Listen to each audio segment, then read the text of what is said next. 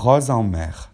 J'assure à peine ma vue à la mer. C'est ainsi que devant moi c'est peu apprivoiser l'immensité, à qui la vague des émotions s'embrume pas à pas. Pour un zeste de ce bleu, je m'efforce à douter comme une prose. Que la vie m'impose ce délicat soupçon sur ce que je suis. J'essuierai à l'œil la vague salée, un brin amer, oui, qui ôte à mon âme de la force d'hisser mes idées. Elles sont ici là, à point, elles tombent à la croisée de la terre et de la mer. Puis fatalement nous plongeons à la profondeur de cette âme, recherchant grandeur, et qui l'écume des rivages nous rappelle l'ennui des jours qui sombrent au loin. À la dérive de nos mots, justes, guéris de la souplesse que veulent nous accorder nos cordes sensibles, pour hurler, muer au vent nos envies.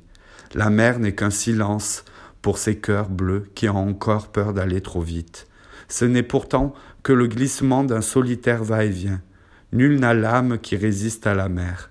Elle vient là en nous, l'océan à la main, pas très loin pour que simplement l'âme ne se glace pas.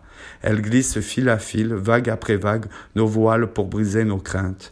J'ancre, enfin, la plume, un peu bouleversée.